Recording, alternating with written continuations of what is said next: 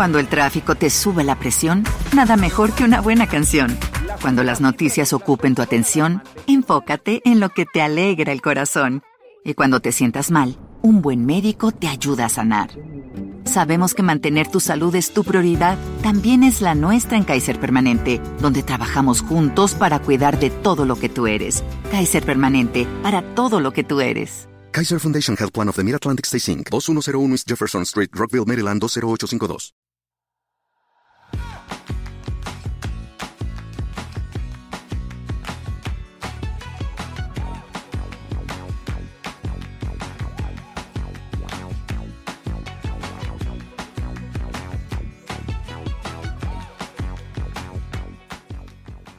Hola, esto es Plug and Drive, un podcast de Emilcar FM, en su capítulo 35 del 25 de mayo de 2019. Yo soy Paco Culebras y aquí hablaremos sobre vehículos eléctricos de forma sencilla y clara, sobre su uso, funcionamiento, características, posibilidades, ventajas y retos a superar. También tendrás opinión, análisis, noticias, debates y entrevistas para mantenerte informado de todo lo que acontece en el mundo de la movilidad eléctrica y la automoción del futuro.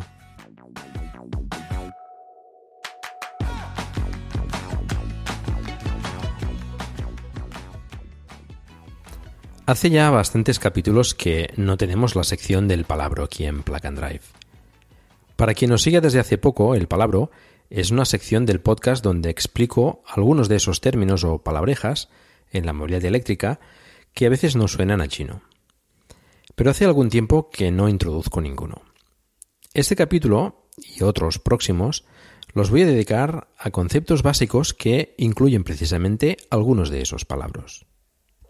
A menudo, hablando con gente nueva que se introduce en la movilidad eléctrica o que quiere adquirir un vehículo eléctrico, me doy cuenta que existe todavía mucho desconocimiento de algunos términos, que se mezclan o que generan confusión incluso entre personas que ya conducen un vehículo eléctrico. Es comprensible y por supuesto no es necesario conocer absolutamente todos los términos y palabras presentes en la movilidad eléctrica. De hecho, todas estas cuestiones generan algo de frustración también y, por qué no decirlo, miedo o respeto porque los oímos muchas veces, pero no acabamos de entenderlas o no sabemos aplicarlas en nuestro día a día con nuestro vehículo. Quiero dejar claro que no es imprescindible saberlas y quien no las conozca pues puede apañarse perfectamente con un eléctrico. Puede llegar a su casa y cargar enchufando el coche sin demasiados problemas. En un enchufe normal con el cargador que le dieron cuando compró el coche. Y puede cargarlo en la vía pública usando el cable que le enseñaron que tenía guardado en el maletero. Pero puede darse el caso también, y se da, que por ejemplo cargue en un punto de recarga con el conector equivocado. Bueno, equivocado no, más bien inapropiado. Cuando podría hacerlo con el que le puede suministrar más potencia y por tanto menos tiempo de recarga. O que le sale el diferencial en casa cuando carga, y esto pasa por desconocimiento.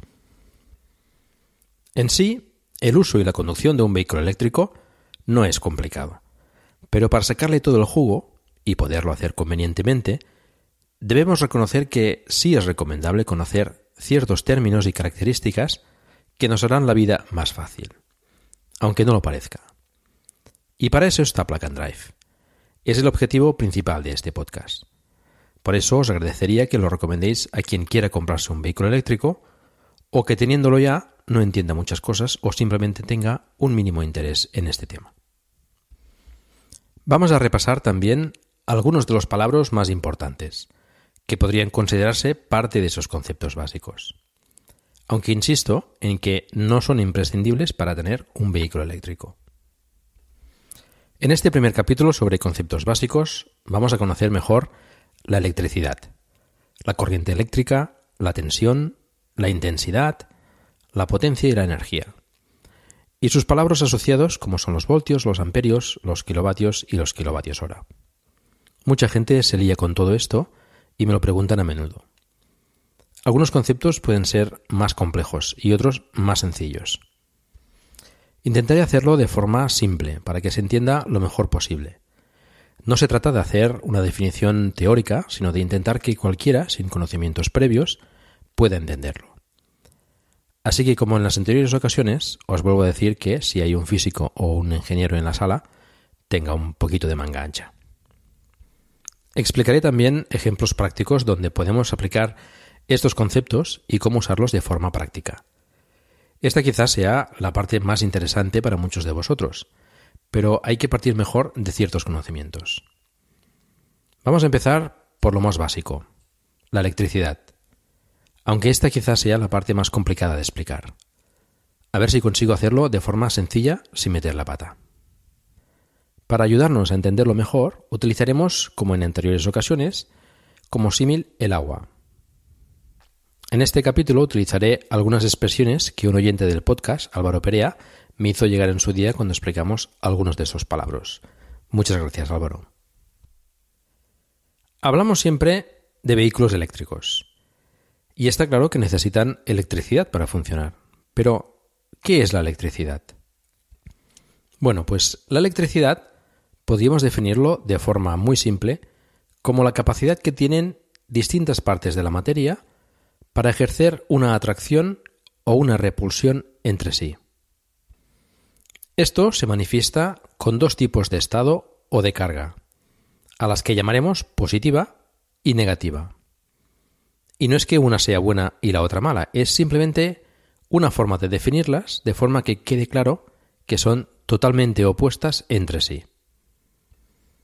Vamos a bajar un poco de nivel. Bueno, un poco bastante. Casi casi al máximo que podemos, hasta nivel atómico. La materia, es decir, prácticamente todo lo que tenemos a nuestro alrededor, está formada por átomos, de diferente tipo y características. Y sabemos que los átomos están compuestos por partículas más pequeñas todavía, por eso se llaman subatómicas. Estas partículas componen el átomo formando un núcleo con otras partículas alrededor. El núcleo de un átomo está formado por partículas subatómicas llamadas protones y neutrones, unidos por una potente fuerza llamada nuclear. Los protones tienen carga positiva y los neutrones podríamos decir que no tienen carga. Son neutros. Generalmente en el núcleo existe el mismo número de protones que de neutrones, y este se mantiene normalmente constante. El número de protones en el núcleo del átomo es el que define qué tipo de elemento es y el que lo define en la conocida tabla periódica de química. Por ejemplo, el cobre tiene 29 protones, que es precisamente el número del elemento químico en la tabla periódica. La mayor parte de la masa del átomo está en el núcleo, pero tenemos otras partículas alrededor del núcleo llamadas electrones, circulando en diferentes capas y que tienen una carga negativa. Estas partículas que tienen carga negativa se mantienen unidas al núcleo, que tiene carga positiva, por la fuerza electromagnética. Recordemos que partículas con carga diferente se atraen y con carga igual se repelen. Cuanto más alejado esté un electrón del núcleo, menos atraído por éste, y más posibilidad que ese electrón vaya por libre. Si un átomo tiene el mismo número de protones que de electrones, entonces el átomo es eléctricamente neutro. Si tiene más protones que electrones, es decir, más partículas con carga positiva que partículas con carga negativa, entonces es eléctricamente positivo. Y del mismo modo a la inversa, si tiene más electrones que protones, entonces es eléctricamente negativo. Los átomos, como muchas otras cosas en la naturaleza, tienden a estar neutros, en equilibrio. Para explicarlo de forma simple, cuando un átomo positivo, es decir, que tiene menos electrones que protones, tiene al lado otro átomo negativo, es decir, con más electrones que protones, se tiende al equilibrio y se produce un movimiento de electrones del átomo negativo, con más electrones, al positivo, con menos electrones. Esto sucede en las capas más alejadas del núcleo, que es donde los electrones tienen menos atracción por parte del núcleo y son más propensos a moverse a otro átomo. Conseguimos así entonces un flujo de electrones. Al movimiento de cosas normalmente le llevamos corriente. Y si es de electrones, pues entonces tenemos, ¿adivináis qué? Exacto, una corriente eléctrica. En los metales o materiales conductores, los electrones de las capas más exteriores tienen más facilidad para moverse y circular libremente. En los materiales aislantes es al revés. Tenemos pues materiales más o menos conductores con más o menos facilidad para que fluyan los electrones dependiendo de su composición atómica. En el símil del agua podríamos ver los electrones como gotas de agua. Y al igual que tenemos con una corriente de agua en un río, por ejemplo, tenemos la corriente eléctrica, que es el flujo de electrones por un medio conductor. Entendemos entonces que los electrones se mueven desde una carga negativa, es decir, con exceso de electrones, a una carga positiva, es decir, con falta de electrones. Es curioso porque lo que siempre se dice es que la corriente va del polo positivo al polo negativo. Pero ya hemos visto que no es así, va del polo negativo, con más electrones, al polo positivo, con menos electrones. De hecho, puedes encontrar en multitud de sitios y se suele expresar pues eso, que siempre va del polo positivo al polo negativo. Por tanto, por convención se ha acordado que la corriente va desde una carga positiva a una negativa, aunque la realidad sea que es al revés. Vamos con otro concepto. ¿Qué sucede si tenemos dos átomos cargados, uno positivamente y otro negativamente? Y situamos un electrón en el medio. Este electrón, que sabemos que tiene carga negativa, se verá atraído hacia el átomo cargado positivamente y también será repelido por el átomo cargado negativamente. Recordemos, cargas iguales se repelen y cargas diferentes se atraen. La capacidad de realizar ese trabajo, para mover ese electrón, lo llamamos potencial. Y la cantidad de fuerza que se necesita para mover ese electrón lo llamamos diferencia de potencial o tensión y lo medimos en voltios. Ahí tenemos el voltaje.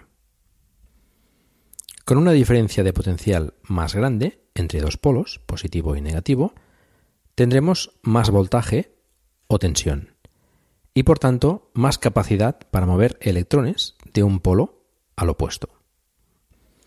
Recuperemos un concepto que acabo de comentar. Tenemos electrones que se mueven por el medio conductor desde un polo al opuesto, con más o menos fuerza dependiendo de la diferencia de potencial, tensión o voltaje que tengamos. Bien, pues esa cantidad de electrones que se mueven por unidad de tiempo en un momento determinado o caudal de corriente eléctrica lo llamamos intensidad y se mide en coulombs por segundo, que es un amperio.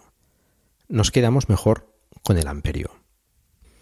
Volviendo a la analogía del agua, el voltaje sería la fuerza o la presión a la que sale el agua por el grifo, y la intensidad sería cómo de rápido sale el agua por el grifo. A más presión, es decir, más voltaje o más diferencia de potencial, más rápido se moverán los electrones, y cuanta más intensidad, más cantidad de electrones se moverán. Estos dos parámetros combinados, esto es, el producto de la tensión o voltaje y la intensidad, es la energía o potencia que se transmite por un elemento conductor, como un cable, como resultado de ese movimiento de electrones. En el símil del agua sería cuánta agua sale por el grifo en un instante. Esto lo medimos en vatios, la potencia eléctrica, no la del agua. Y cuando las magnitudes son grandes, en kilovatios, que ya sabemos que son mil vatios. El vatio tenemos entonces que nos mide la potencia, que es un valor instantáneo.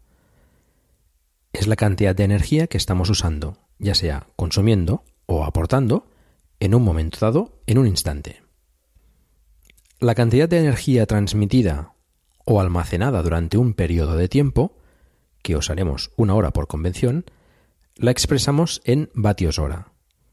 E igual que los vatios, en magnitudes grandes, kilovatios hora. En el símil del agua sería cuánta agua ha salido por el grifo en una hora. Si esa energía la tenemos almacenada en una batería, por ejemplo, en el símil del agua podríamos verla como el agua almacenada en un depósito o tonel. Una batería de 10 kilovatios hora nos podrá proporcionar una potencia de 10 kilovatios durante una hora o de un kilovatio durante 10 horas o de 100 kilovatios durante 6 minutos. Ahora que ya conocemos mejor, espero, estos conceptos básicos, vamos a ver cómo se aplican en el día a día y el uso cotidiano. En la práctica, cuando el tráfico te sube la presión, nada mejor que una buena canción.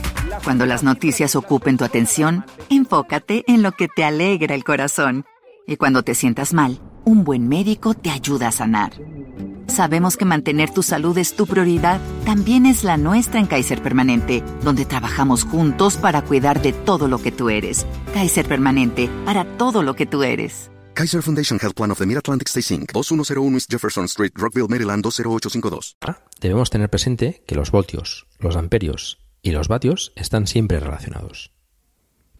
La potencia, en vatios o kilovatios, es igual a la tensión o el voltaje por la intensidad. Esto es, voltios por amperios. Es importante tener esta fórmula siempre presente. El voltaje nos lo encontramos en una instalación eléctrica siempre proporcionado por la unidad que produce la energía. En casa, por ejemplo, nos viene dado por la compañía eléctrica. En España, en un sistema monofásico, es de 230 voltios. En Estados Unidos, de 110 voltios. En una instalación trifásica es de 400 voltios. En próximos capítulos veremos con más detalle el sistema monofásico y trifásico. Por ahora nos podemos quedar con que el trifásico puede proporcionar más voltaje y por tanto más potencia que el monofásico. Encontramos también el voltaje en el vehículo eléctrico, donde la batería puede proporcionar o recibir un voltaje determinado. Teniendo presente la fórmula de la potencia, que es voltaje por intensidad, a igual intensidad, cuanto más voltaje tendremos más potencia. Y de la misma forma, si mantenemos el voltaje constante, con más intensidad tendremos también más potencia. Es decir, podemos aumentar la potencia aumentando el voltaje o la intensidad. Por eso, un sistema con una batería que admita 400 voltios podrá cargar a menos potencia que una batería que admita 800 voltios. Los nuevos Porsche Taycan y Audi e-tron GT, por ejemplo, tendrán una batería de 800 voltios y por tanto podrán cargar a más potencia a igual intensidad que las baterías del resto de vehículos, que suele ser de 400 voltios o menos. En casa, que generalmente es un sistema monofásico, tendremos que el voltaje es siempre 230 voltios, si estamos en España, y diría que en prácticamente toda Europa. Realmente el voltaje fluctúa un poco, pero podemos considerar aproximadamente ese valor, 230 voltios. A la hora de cargar nuestro vehículo eléctrico en casa, la potencia final de carga, o sea, los kilovatios, nos lo dará la intensidad. Un enchufe normal, convencional de casa, que en el caso europeo se llama Shuko, puede proporcionar una intensidad máxima de 16 amperios, en condiciones óptimas aunque ya hemos dicho muchas veces que solo durante poco tiempo y dependiendo también del cableado que llegue a ese enchufe. Pero bueno, eso es otra guerra.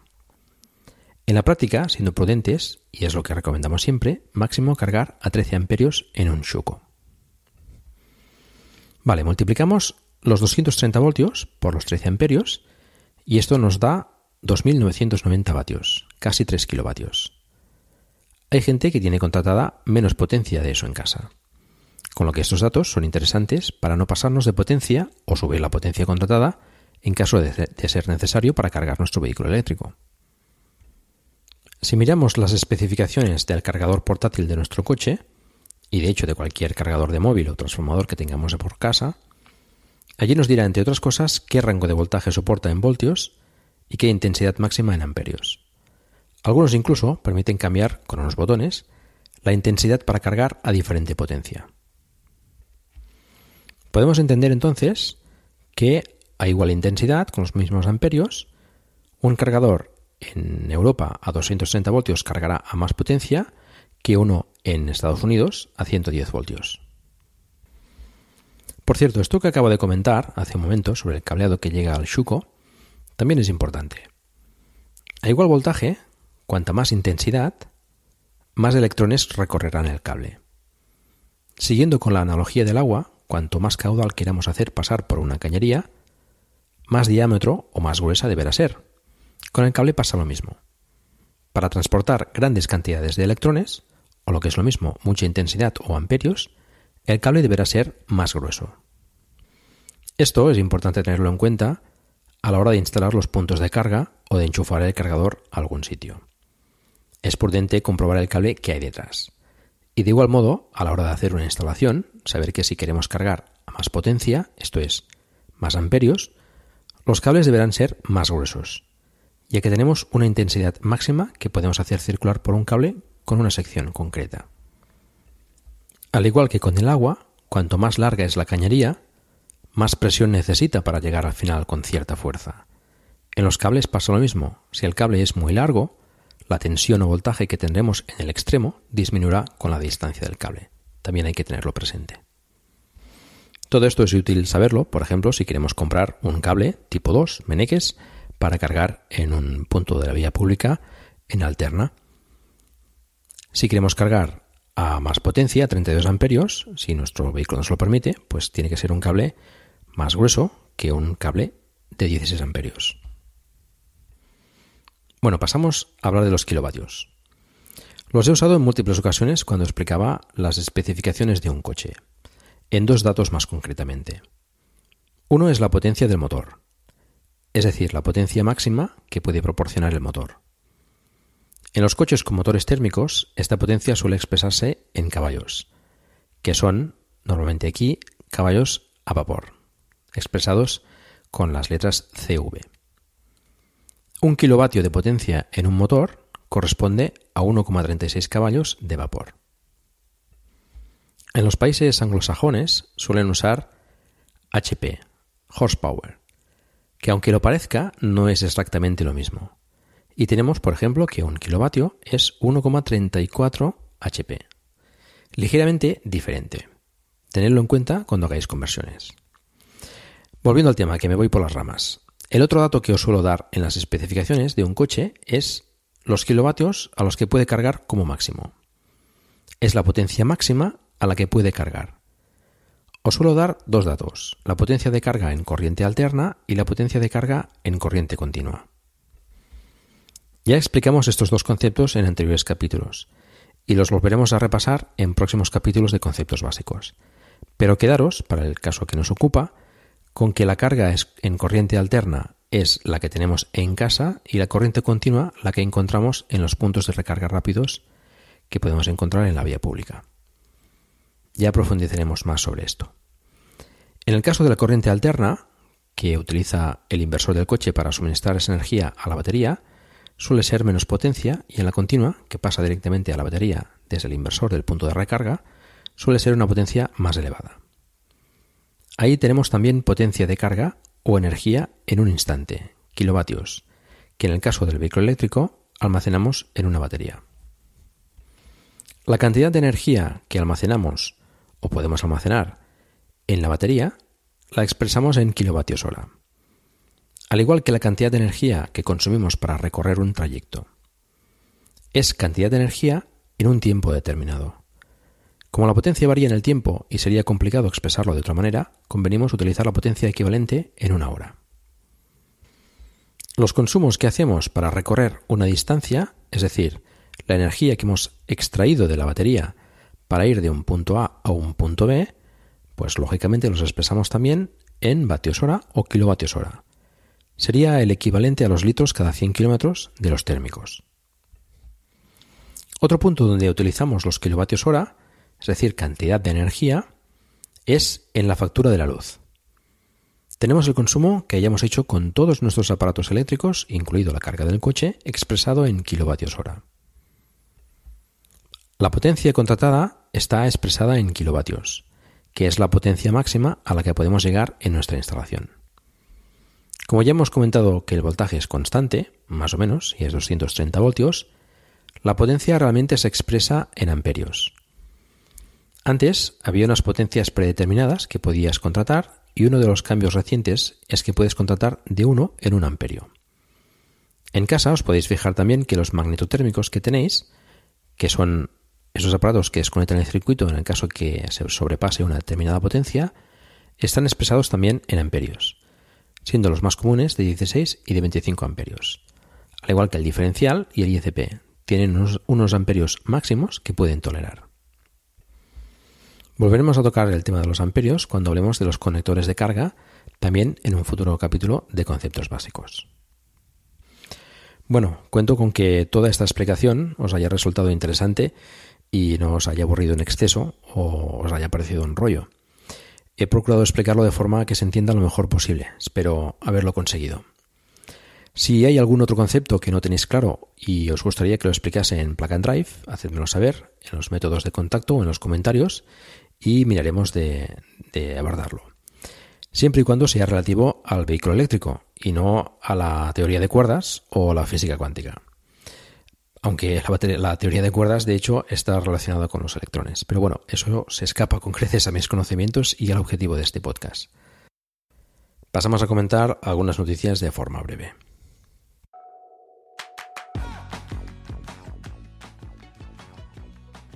Empezamos con temas relacionados con los puntos de recarga. La petrolera Shell sigue con su apuesta por la diversificación y continúa instalando puntos de recarga en sus estaciones de servicio.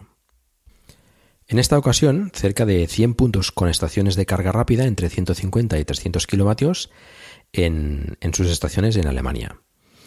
Bueno, la red de recarga va avanzando en Europa, mm, lentamente, pero bueno, sin pausa.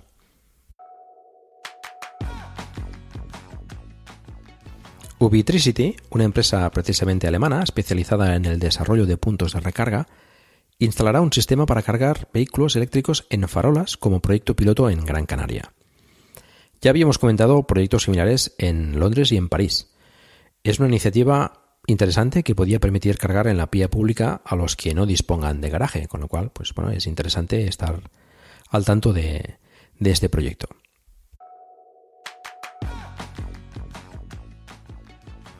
Tened presente que del 7 al 9 de junio se celebra en Madrid el BEM 2019, Vehículo Eléctrico Madrid, impulsado por AEDIVE y el Ayuntamiento de Madrid. Allí podrás ver multitud de vehículos eléctricos, por lo que te recomiendo que te pases si estás interesado en la compra de alguno de ellos o bueno, simplemente a curiosear eh, los diferentes vehículos que allí se exponen.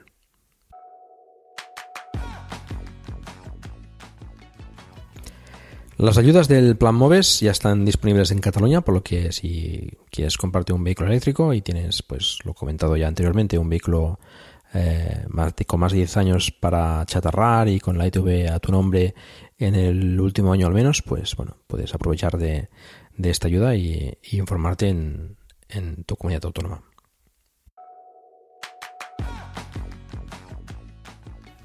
Ya tenemos precio oficial en España del DS3 Crossback Etense, que es eh, finalmente a partir de 38.400 euros. Los que estéis interesados en este vehículo, pues ya tenéis un precio para, para hacer vuestros cálculos. Opel ha presentado oficialmente el Corsa E, que aprovecha la misma plataforma que el Peugeot 208 eléctrico Dispondrá del mismo motor de 100 kilovatios y 260 Nm de par motor del E208 y la misma batería de 50 kilovatios con 330 km de autonomía en ciclo WLTP, 10 km menos que el E208. Contará también con conector CCS a una potencia máxima de 100 kilovatios en continua y se espera con un precio alrededor de los 30.000 euros.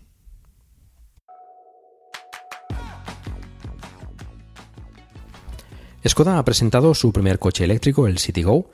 Este pequeño utilitario de 3 metros y 60 centímetros de largo tendrá un motor de 61 kilovatios, una batería de 36,8 kilovatios hora, con una autonomía de 265 kilómetros en ciclo WLTP. Tendrá carga con conector CCS a un máximo de 40 kilovatios en corriente continua.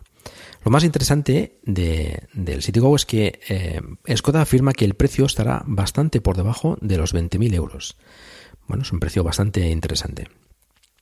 Volkswagen también presentará su versión de, esta misma plataforma como el ID1, que espero sea próximamente. Skoda también ha presentado la nueva generación del Superb que contará con una versión híbrida enchufable.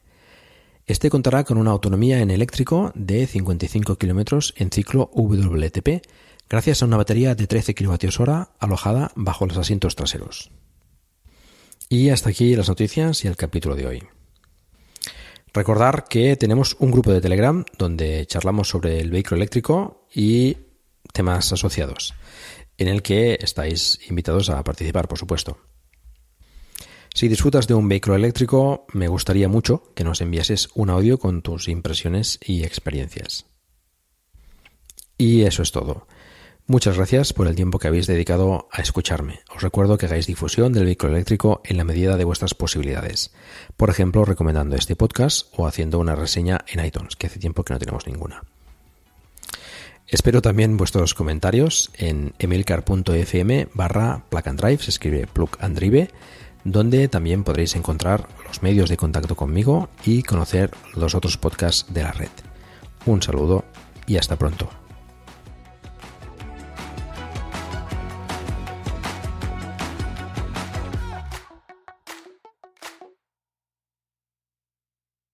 Cuando el tráfico te sube la presión, nada mejor que una buena canción. Cuando las noticias ocupen tu atención, enfócate en lo que te alegra el corazón. Y cuando te sientas mal, un buen médico te ayuda a sanar. Sabemos que mantener tu salud es tu prioridad, también es la nuestra en Kaiser Permanente, donde trabajamos juntos para cuidar de todo lo que tú eres. Kaiser Permanente, para todo lo que tú eres. Kaiser Foundation Health Plan of the Mid-Atlantic Stay Inc. 2101 East Jefferson Street, Rockville, Maryland 20852.